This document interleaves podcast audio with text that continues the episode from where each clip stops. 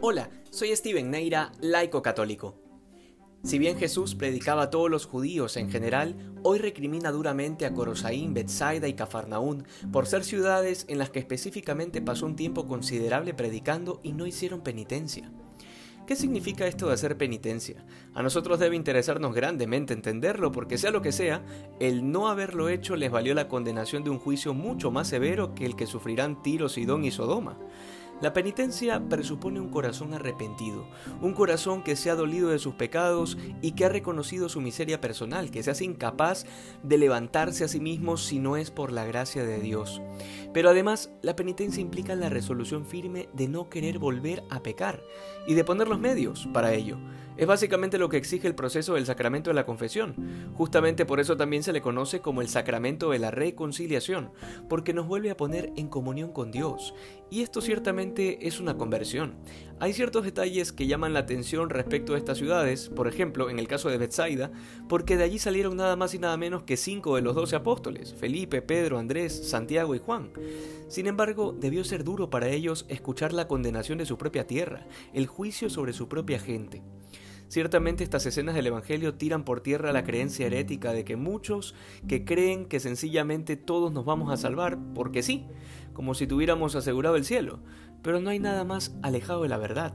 Todos los días estamos invitados a luchar con temor y temblor por nuestra salvación, como lo dice San Pablo, y esta lucha consiste no tanto en nuestro propio esfuerzo, sino en permitir que la gracia de Dios nos transforme. Luego, la expresión del Señor es una expresión de dolor, de pena, de tristeza, porque estas ciudades presenciaron sus milagros, sus palabras y sus obras, y sin embargo su gente permaneció totalmente indiferente y decidieron seguir viviendo igual que antes. Esto es también una advertencia para cada uno de nosotros, porque hemos sido testigos de la misericordia de Dios, de su poder, de sus palabras, de sus obras y de sus milagros. La vida de cada uno de nosotros es un testimonio vivo y actual de la gracia de Dios y por tanto exige una respuesta y unos frutos de conversión.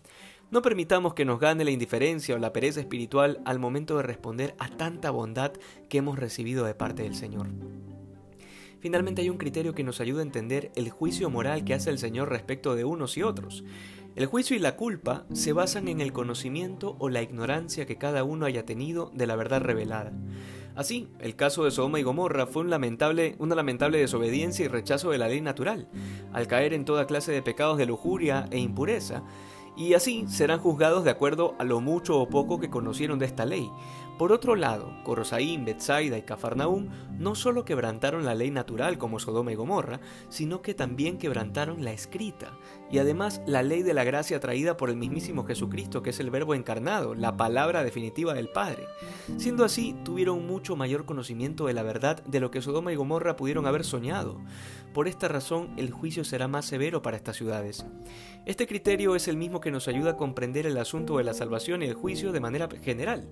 Cada uno de nosotros será juzgado de acuerdo a lo que nos ha permitido conocer, entender y vivir. En esto también se basa aquello de que a quien más se le da, más se le exige. Que hoy seamos más santos que ayer. Dios te bendiga.